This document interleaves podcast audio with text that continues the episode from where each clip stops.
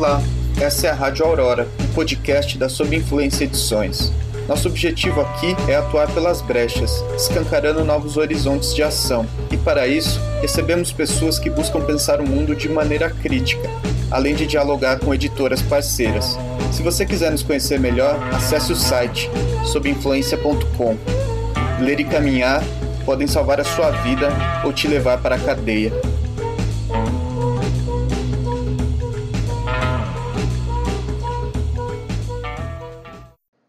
Ouvintes da Rádio Aurora. Durante dois meses, a Sob Influência Edições realizou uma campanha de financiamento coletivo para o lançamento de seu novo livro, Walter Benjamin Está Morto, em promoção com frete grátis até o dia 22 agora, próximo domingo. Durante o período de campanha, realizamos, entre outras atividades, uma conversa entre dois de nossos editores, a Fabiana Gibim e o Gustavo Rassi, que também é organizador e tradutor do livro. Hoje transmitimos uma edição da primeira parte dessa conversa que eles tiveram aqui em nosso podcast. Nossos editores falam um pouco sobre a temática abordada por Benjamin nos fragmentos disponíveis na nova obra, seu pensamento em relação à oposição mito e religião, o caráter de seu messianismo, os diferentes olhares para a história que o autor tem, a importância da distração em sua obra, suas relações com o marxismo e os partidos políticos de sua época. A conversa completa sua primeira e segunda parte você pode conferir em youtube.com/barra sob influência. A gente também pode ser encontrado no Instagram e Facebook com o arroba sob influência e no Twitter com o arroba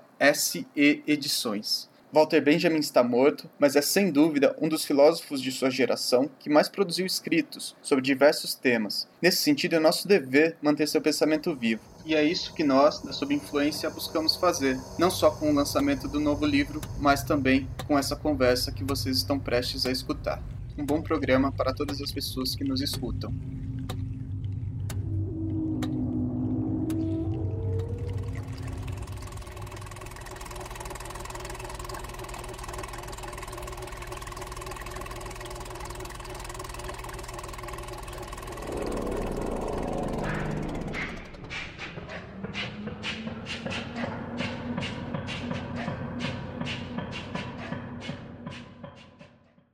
Tarde, todo mundo. Muito obrigada por estarem aqui. Obrigada por pararem esse domingo para assistir a nossa live. Eu sou Fabiana e esse aqui embaixo é o Gustavo. Nós dois somos dois dos quatro editores da Sob Influência e, entre outras coisas, da Sob Influência.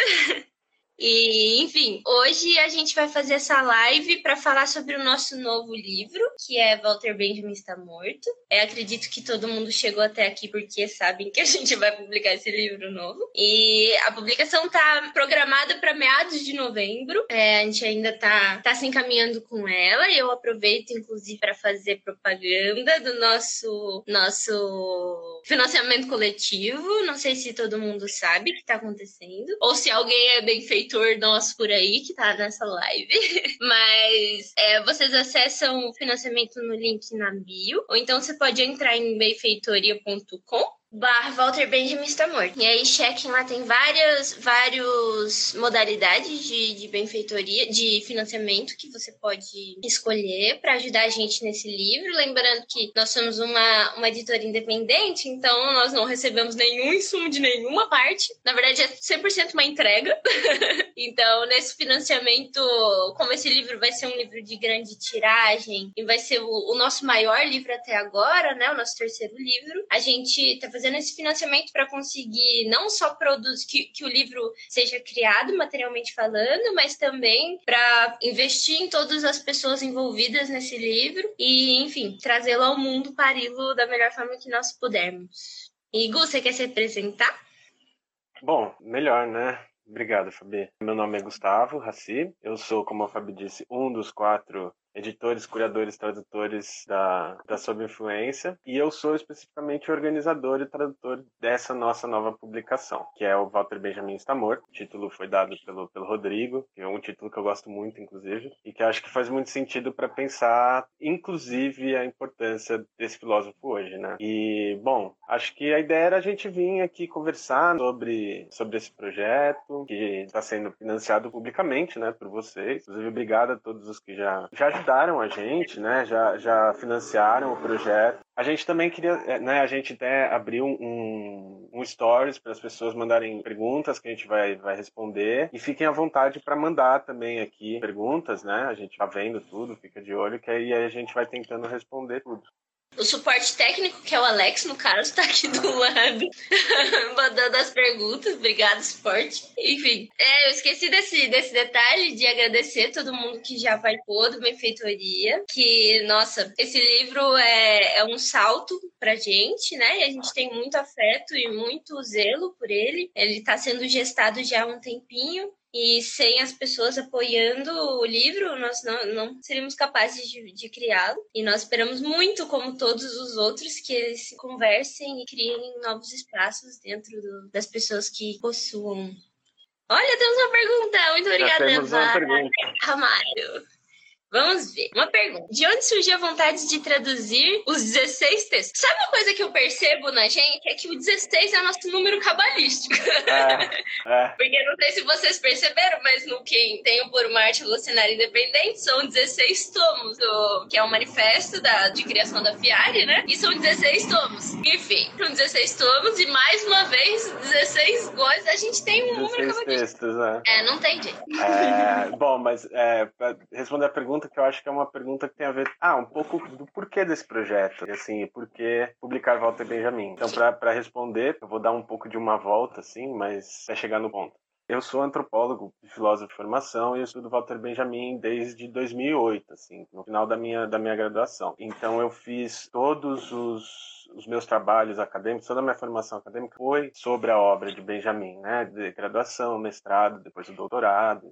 Então, o filósofo com quem eu tenho afinidade é o filósofo que eu estudo academicamente antes de tudo, é um filósofo que eu acho que se encaixa muito na, na proposta da editora. Eu acho que é um filósofo que tem, politicamente, tudo a ver com a nossa proposta né, editorial, que é de transitar, né, sempre no campo político, assim, mas transitar entre a arte, a literatura, pensamento filosófico, assim, crítico. Mas também tem uma questão importante, temporal, porque esse ano se cumprem 80 anos da morte do Walter Benjamin. Ele morreu em 1940, na fronteira franco-espanhola, né, fugindo do, do, nazismo, se matou é, numa cidadezinha catalã. O corpo dele nunca foi encontrado, de fato, ninguém sabe se quem está enterrado lá no cemitério é, dele, é ele mesmo, mas enfim. E bom, é um filósofo que ele já é, de certo modo, uh, popular academicamente. Ele é um filósofo muito referenciado. E ele vem se tornando cada vez mais popular fora da academia. E isso eu acho porque é, é, os tópicos que ele abordou e mesmo a sua figura como um marxista né, diferenciado, assim, para não usar a palavra é, heterodoxo, reflete muito preocupações pelas quais a gente está passando de novo, se é que alguma vez a gente deixou de passar por elas, né? Que são principalmente o autoritarismo, o fascismo, e ele faz isso de uma forma não sistemática e de uma forma que eu acho que reflete também muito do que viria depois dele, né? Muitos dos pensadores que viriam depois dele. Então é até possível falar, por exemplo, que existe no Benjamin uma preocupação com uma luta contra o fascismo, que não é só o fascismo como sistema social, assim, ou como forma de, de poder, mas também aquele fascismo que habita em nós, que é algo, por exemplo, que saiu no, na, nas teses que nós publicamos, as proposições preliminares de uma revolução cultural, né, que tem aquele famoso dito de mais de 68, né, um policial dentro de nós e é preciso matá-lo, que espelha também, sei lá, uma preocupação do Foucault, por exemplo, na introdução dele ao antiédipo. Então, acho que o Benjamin ele tem esse potencial de ter sido um pensador extremamente multifacetado. O seu caráter antissistêmico dá a ele uma profundidade quase literária. Né? Os textos dele são extremamente é, literários, poéticos, muitas vezes. E isso também dificulta muito, eu acho, a compreensão do Benjamin. É, o que faz com que ele se mantenha sempre interessante. E tem todo um contexto, eu acho, de recepção da obra dele no Brasil que é muito importante. Porque ele é recebido no Brasil a partir de alguns textos que se tornaram chaves. No, no no, estudo da sua obra. São o narrador, a obra de arte na era da sua reprodutibilidade técnica e as famosas teses sobre o conceito histórico. Eu acho que isso uh, enrijeceu muito certa esfera do estudo da sua obra, embora no Brasil nós tenhamos uma tradição extremamente consolidada, respeitada aqui, não só aqui, mas na Alemanha, né, em outros países, o que faz do Brasil um, um país importante para o estudo da obra do Benjamin. Né, nós temos comentadores, filósofos, mas não só, que avançam muito no estudo da sua obra, na expansão do estudo da sua obra, mas nós ainda temos uma origem desse estudo que está muito ligada a certos textos. Então, pensar sobre essa obra foi um resultado de uma consideração do momento, desses 80 anos da morte dele, mas também observando que existe um interesse generalizado na sua obra, tentar oferecer elementos novos para uma tradição já consolidada.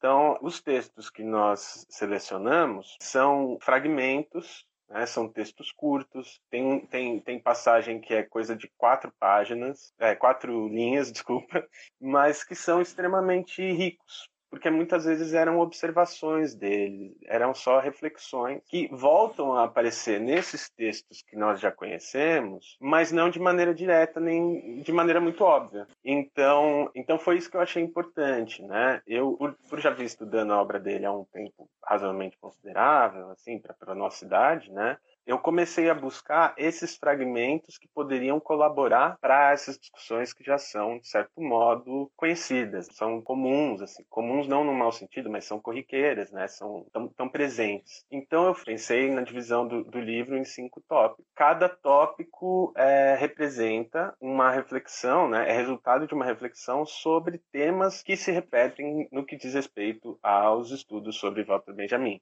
Esses textos foram todos, à exceção de um, foram todos escritos em alemão. O ensaio sobre o Johann Jakob Barrow foi escrito originalmente em francês, então esse texto foi traduzido do francês. Os outros textos foram traduzidos a partir do inglês com consultoria no original alemão. E alguns trechos dos fragmentos de comentários às teses sobre o conceito de história foram traduzidos direto do alemão.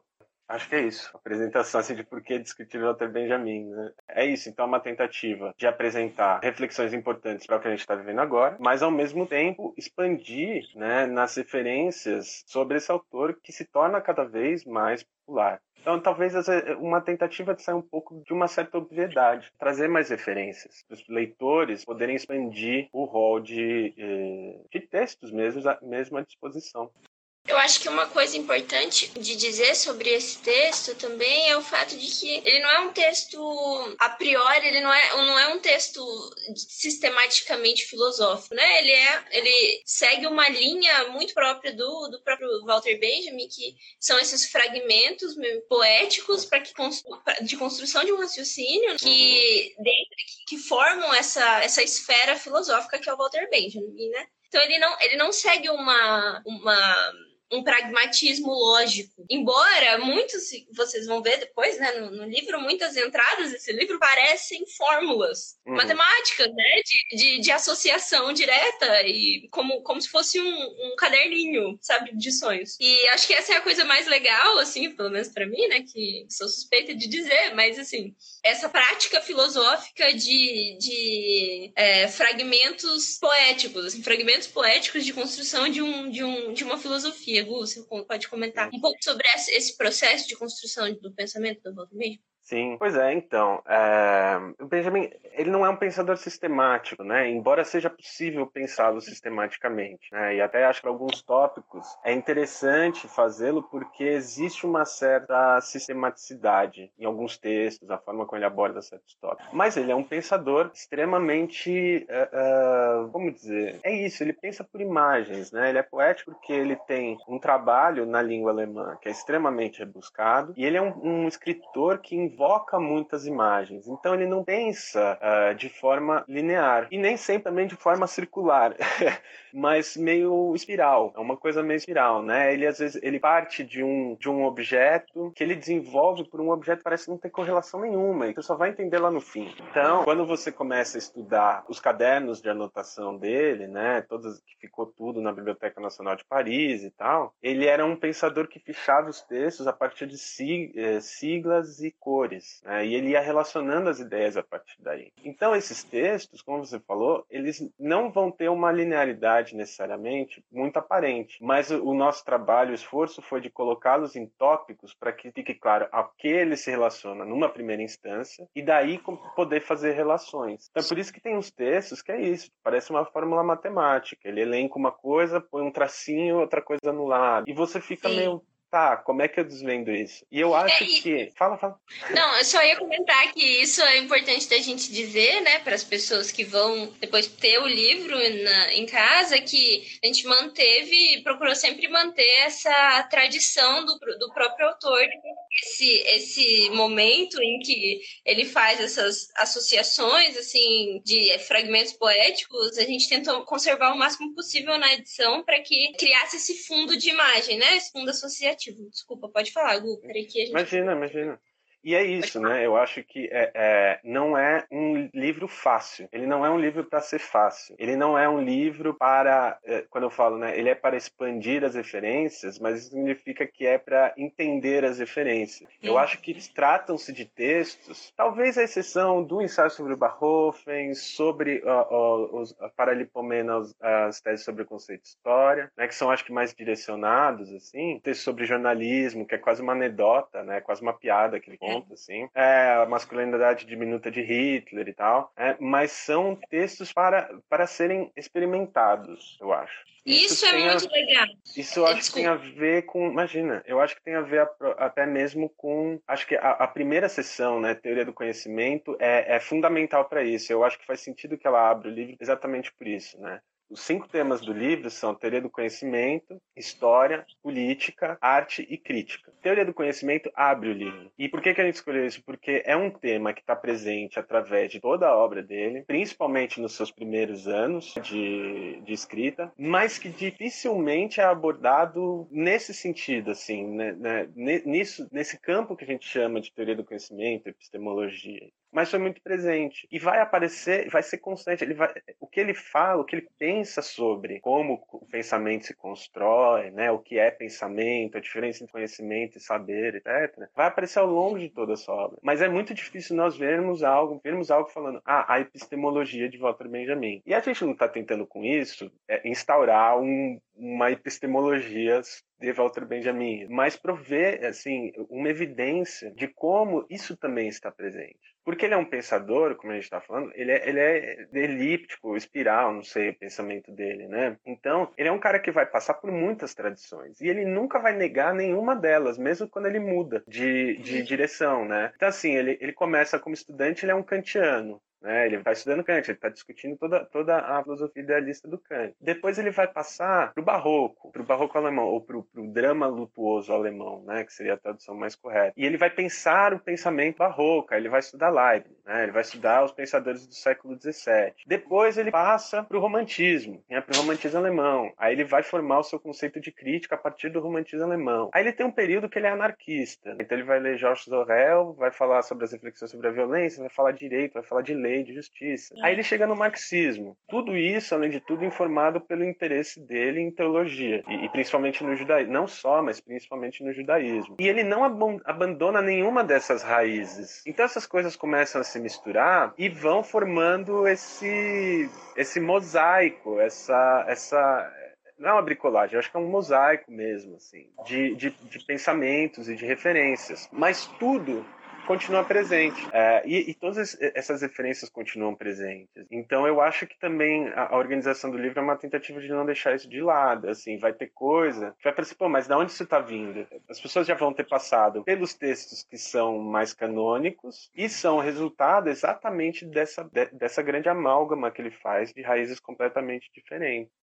É, eu acho que isso é uma coisa legal também né, da gente comentar que esse livro é um livro de experiências, assim. É um Walter Benjamin fragmentado e subterrâneo, como se fosse. Eu sempre, quando eu estava né, preparando esse, esse texto, eu imaginava ele como um ponto cruz.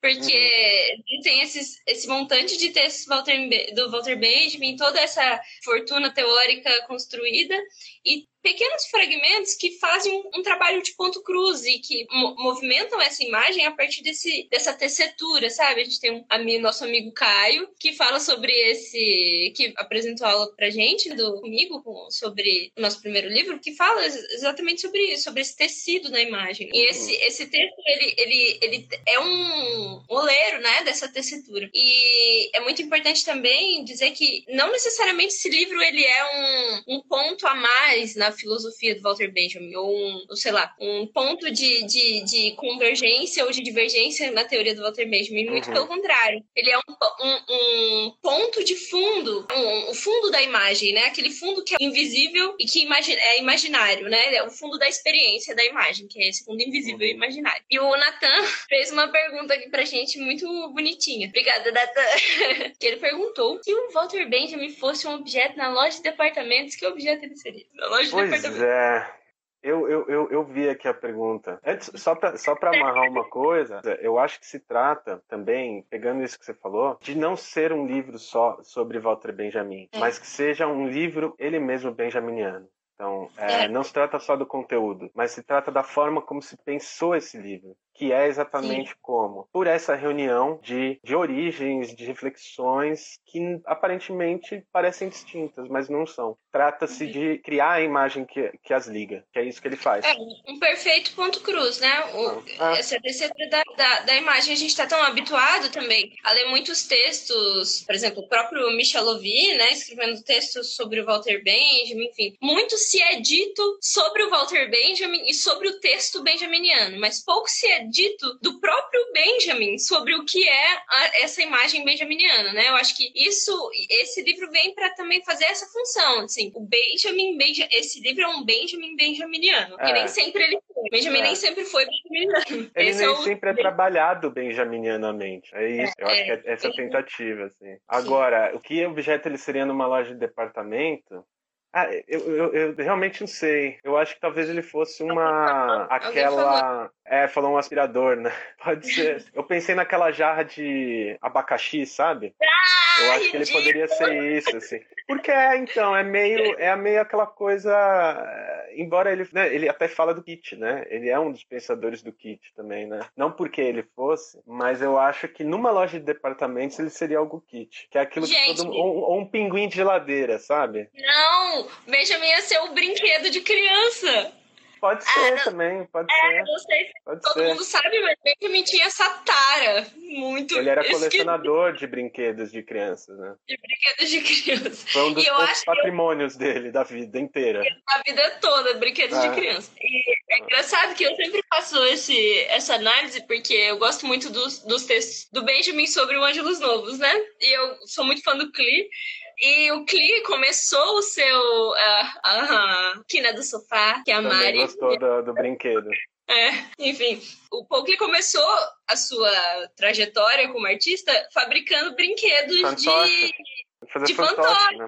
Sim, eu fiquei pensando, é certeza que foi por isso que o Walter Benjamin se interessou por Ele só quis dar essa do Ângelos Novos, mas ele estava interessado no fantoches. Nos fantoches, é. É, eu acho, é. mas é que quando, quando, quando a pergunta foi feita, a primeira coisa que eu pensei, eu, eu li loja de departamento, mas eu, por algum motivo eu pensei apartamento só o que, que, ele seria dentro de um apartamento. E na hora eu pensei que ele seria uma bola de meia, se ele fosse um objeto de um apartamento. Porque é uma imagem que ele usa, é uma imagem que ele usa, né? É, da história, como, da experiência com uma bola de meia, que você desenrola e que ela se transforma, ela, né? Quando ela é uma bola de meia, ela tem uma coisa, ela contém esse tudo. Depois que você abre, ela já não é nem mais uma coisa nem outra, mas de alguma forma tá tudo contido ali. Ótimo. Mas... Puxando da bola de meia, é. se a gente pudesse falar sobre o próprio conceito de história, falando sobre, é, usou essa imagem perfeita para começar a, a, falar sobre esse tema, principalmente sobre o sei de história mundial, né, ou de história natural, na verdade, que ambos, mas é, para né, colocar em imagem para as pessoas que estão ouvindo a gente, no, em um dos eixos temáticos, é, ele apresenta assim todas as, as alegorias que ele faz dos conceitos de história. Então ele elenca né, conceito de história natural, de universal e divina e etc. E aí, Gus, se você puder falar um pouco sobre sim, esse. Sim. Pois bem, é, então, um dos eixos, né, de história, é, é, eu acho que é, o, é, o, é provavelmente o, o, tema pelo qual ele é mais citado, né? O tema a partir do qual ele é mais referenciado é a história, por causa das teses sobre o conceito de história. O que eu acho interessante de toda essa tradição, assim, de referência às teses, é que Benjamin nunca definiu o que é história. E, ao mesmo tempo, a gente fica tentando desvendar isso. E mais, ele nunca pretendeu ser um historiógrafo, né? Ele nunca pretendeu ser um historiador. Ele quer pensar como é possível a história. E isso tem, e isso eu acho que faz uma diferença muito grande. Ele é um filósofo da história, ele não é um historiador, nem pretendia ser. Ao mesmo tempo, quando a gente percebe isso, a gente vê que há vários cuidados que são necessários tomar. Por exemplo, o fato de que ele critique o progresso nas teses não significa que ele é contra o progresso. Significa que ele é contra o modelo de progresso que vem sendo uh, apoiado e defendido naquele momento, o que é bem diferente. Da mesma forma, ele não é um crítico dos fatos, da história como fato. Então ele não é, não é, não é assim, ele não está tentando negar fatos dizer, ah, essa história é positivista, que quer contar a história tal qual foi, porque ela se pauta nos fatos. Sim, mas ele não está negando que os fatos existem. Ele quer saber como é possível articular os fatos e pensar esses fatos a partir de uma outra perspectiva, que é aquela famosa perspectiva dos vencidos, a história dos vencidos. Então, eu acho que para tomar esses cuidados, é muito interessante esses fragmentos, as teses sobre o conceito história que a gente publica, e esse texto, né, A Ética Aplicada à História, em que ele vai fazer as distinções entre história divina, história mundial, história universal. Essas são distinções que vêm tanto do seu pensamento teológico, então existe uma preocupação teosófica com a teosofia Cosmogônica. Isso, é entender o que é Deus e qual o papel de Deus na história. Por quê? Porque a história humana é feita sempre em relação a um transcendente. E ao mesmo tempo, o que é a história humana? Ou história mundial? A história mundial é o termo que ele usa para falar da história do mundo. É algo que se opõe à história natural. História natural seria a história da natureza. Então, assim, a história do planeta, dos ciclos uh, orbitais, da geologia, sobre aquilo sobre o qual a gente não tem domínio, nós humanos não temos domínio, e por isso criamos a nossa história, e também por isso somos levados a criar o transcendente, a buscar o transcendente. Porque a gente precisa entender o sentido das coisas, principalmente quando a gente vive num mundo sobre o qual a gente não tem controle. Um mundo que que é todo poderoso. Isso tem a ver com as distinções que ele faz, por exemplo, entre mito e história. Né? Benjamin vai sair da tradição filosófica de pensar a história, uh, eu pensar a filosofia, né, e pensar próprio pensamento a partir da, da, da oposição mito e logos, que é, é o paradigma clássico da, da, filosofia. Ele vai pensar a diferença entre mito e religião, como fundador da história mundial. Se desvia desses paradigmas clássicos da filosofia. Então, quando a gente lê as teses sobre o conceito de história e alguns outros textos em que ele trata de história, também já são meio canônicos, até, por exemplo, na sua tese de doutorado sobre a crítica, conceito de crítica de arte no romantismo alemão, nós nos deparamos com todas essas, essas uh, diferenciações que parecem um pouco crípticas. Parecem não, que são extremamente críticas. Isso não é exclusivo do Benjamin. Adorno também trabalha com essas perspectivas, Horkheimer também trabalha com essas perspectivas. Mas é, é, é, é isso, é porque se refere a uma tradição que nós não temos um contato muito comum. Então, é, aparece no livro como essa tentativa de apresentar exatamente esses conceitos. Olha, está falando de história, mas ele está falando de história mundial, de história universal, de história natural e de história divina. Bom, o que isso significa? Cada um vai ser pensado de um certo modo e vai servir para que ele articule exatamente o que ele pensa que deva ser a história. Nesse sentido do que ele deva, o que ele pensa que deva ser a história, talvez também seria importante a gente falar um pouco sobre esse momentum destruidor, assim, nessa questão de ganhar o jogo, né? O que é ganhar o jogo, pro, pro essa história hum. humana como, como esse jogo, e é, esse, esse, conceito muito conhecido né, do Walter Benjamin sobre o ponto de vista dos vencidos, ele tem relação com esse ato de ganhar o jogo, que é esse momento destruidor da história, que até virou um livro pelo Louvier, né, que é o Revolução a Freio de Emergência, se você puder comentar um pouquinho, uhum. Então, eu acho que antes de tudo não seria um ato destruidor, seria o único ato criador. Inclusive, eu não vou lembrar agora exatamente de quem, mas tem na tese, nas teses sobre o conceito de história, tem um epílogo que, que fala sobre isso, que a destruição é a única criação. Tem, aí, aí eu de uma das teses, de... é. Mas é isso, né? É, é porque é isso. É, é, ele vai partir de uma, de uma contradição distinta à da filosofia clássica, ou seja, a filosofia e a história não surgem da oposição mito e logos, mas da oposição mito e religião. Portanto, ele vai fundar uh, a história, ele vai ver o momento fundante da história humana na fundação das religiões monoteístas, porque é o momento em que, resumido a um, a um Deus único, o homem, a humanidade encontra em si mesmo a imagem de Deus. Importante para isso é o que é o mito uh, do Gênesis, né, da queda do humano, da, expulsão do, do jardim do Éden, que serve para ele como uma alegoria para para inúmeras coisas. Ele vai olhar para todas essas alegorias com a forma: olha, o, no, o esforço que a gente está fazendo, na verdade, é porque a gente precisa res, restituir, a gente precisa se redimir. A humanidade perdeu algo e ela precisa ser redimida. Mas é ela que tem que fazer isso. É ela mesma que tem que fazer isso. Isso é, é, é um reflexo do que? É um reflexo da, do esforço da humanidade em uh,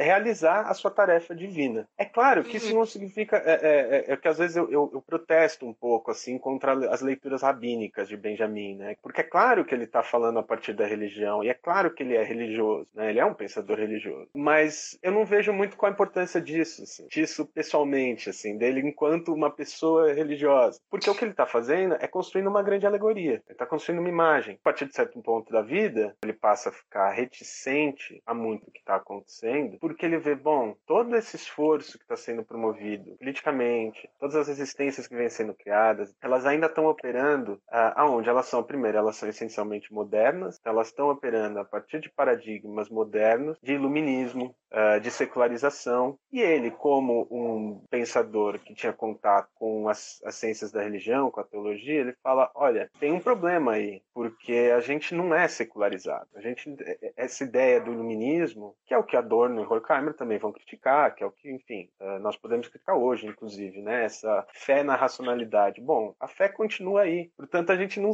não, é secular. Então, a gente precisa restituir as coisas às suas ordens, de certo modo, aos seus lugares aos seus campos, e trabalhar com isso. Por isso que a, a, a teologia vai ser fundamental para ele. E por isso que ele vai colocar ela lá como um anão escondido, né? No, no é a figura da, da, primeira tese sobre o conceito de história, né? Tem o autômato, do, é o boneco que joga xadrez, e embaixo da mesa de xadrez tem um anão corcunda que fica mexendo as cordinhas para o boneco jogar.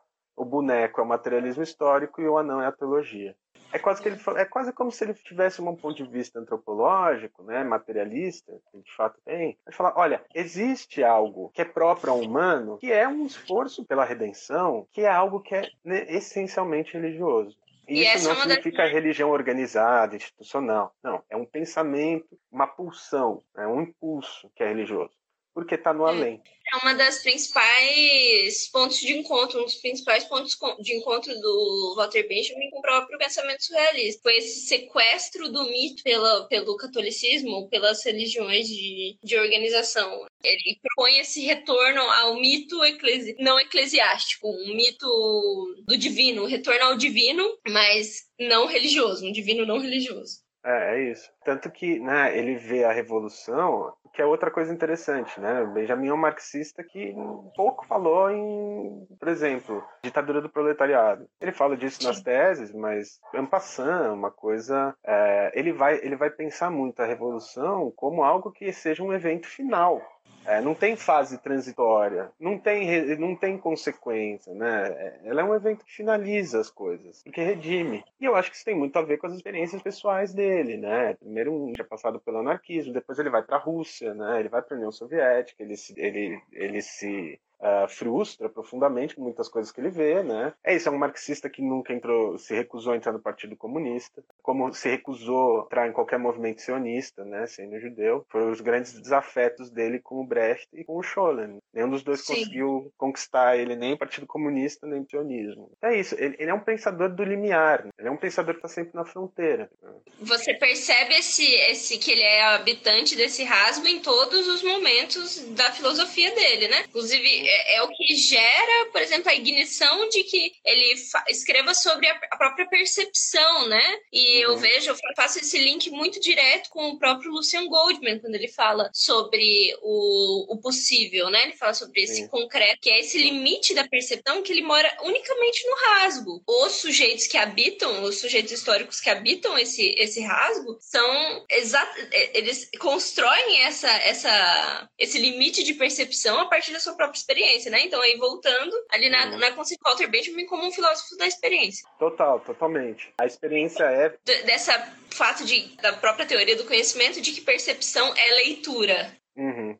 Sim, é, esse é, é, um dos, é um dos textos dele, né, que a gente apresenta no livro, que é percepção e leitura, porque é, é, é isso, a percepção, inclusive, é um outro tópico que é muito pouco explorado. Né? A gente lê muita obra de arte na era da sua produtibilidade técnica e não necessariamente percebe o quanto a tese que ele defende ali está ligada a uma teoria da percepção. Porque é fundamental para ele, na leitura que ele faz de Marx, então, né, de todo uh, o processo do, estranha, do, trabalho estranhado, ele vai falar, olha, uh, o capitalismo ele não consegue só estranhar o trabalho. Esse, esse é, um, é, o reflexo da leitura dele do Lukács, mas ele vai estranhar o próprio corpo humano. Né? Sim. Né? À medida em que ele vai estranhando, estranha o trabalho, ele estranha o próprio corpo. E isso significa o quê? Que ele, ele, ele opera uma, uma, uma revolução, uma transformação radical nos nossos modos de percepção. Quando eu não reconheço o fruto do meu trabalho como fruto do meu trabalho, significa que algo, na, algo na minha, no meu campo perceptorial também mudou. Eu, a minha visão se tornou estranhada. Eu não consigo mais ver aquilo, identificar aquilo como produto do que eu faço. Não é só uma, uma, uma, uma abstração mental. É algo que passa pelo corpo. Então, quando ele está falando sobre obra de arte, ele está falando de tudo isso. Ele está falando, bom, eu preciso de uma arte que não seja só política, né? que não fale, não, não seja só que se trate de política. Ela deve ser feita de um modo que seja poli isso, que seja politicamente produtiva, progressiva, que restitua às pessoas uma percepção que nos foi perdida. Então é isso. A, leitura, a, a ideia de percepção como leitura para ele está muito ligado ao, a, ao romantismo alemão, com as teorias do romantismo alemão de que o, li, o mundo é um livro a ser lido.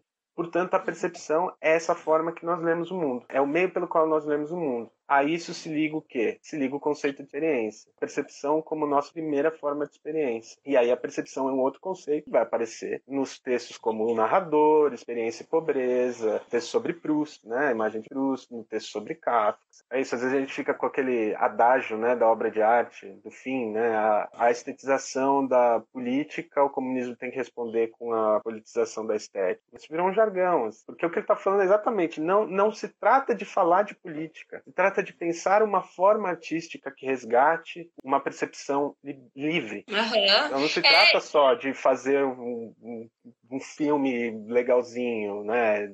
de conteúdo ai, revolucionário. Não se trata disso. Sim. Trata assim, que, que as pessoas vão. Como é que esse filme vai ser feito e de que modo é. isso vai liberar as pessoas para elas perceberem um mundo diferente. Atual é isso, né? Porque a gente vive na era da, da representação Deus, né? A representação é Deus. Então, é. assim, de empobrecimento da imagem, de tão bruta que a gente não consegue mais se relacionar com a arte autônoma, por exemplo. Porque a arte, uhum. arte autônoma, a gente pensa de que ah, tem autonomia para retratar tal, tal e tal processo artístico, tal e tal processo histórico. Não é isso. Né? A arte autônoma não tem absolutamente nada a ver com representação, muito pelo contrário. Ela produz esse fundo oco, produz esse vazio que te permite, assim, então, se distrair o suficiente para que você assim observe o limite da realidade, né? Esse mais real, que é esse real possível, que é o real do Lucien Gold. Então. E, essa, e a distração, você falou de se distrair, é extremamente importante. Inclusive, é outro texto que aparece, que é a teoria da distração. Que ele fala. É usado, né? Hoje, no, nosso conhecimento, nossa fala de distração, o conceito de distração é um conceito completamente mal usado, né, né hoje, que não, não nada a ver com o que a gente está querendo dizer aqui, né?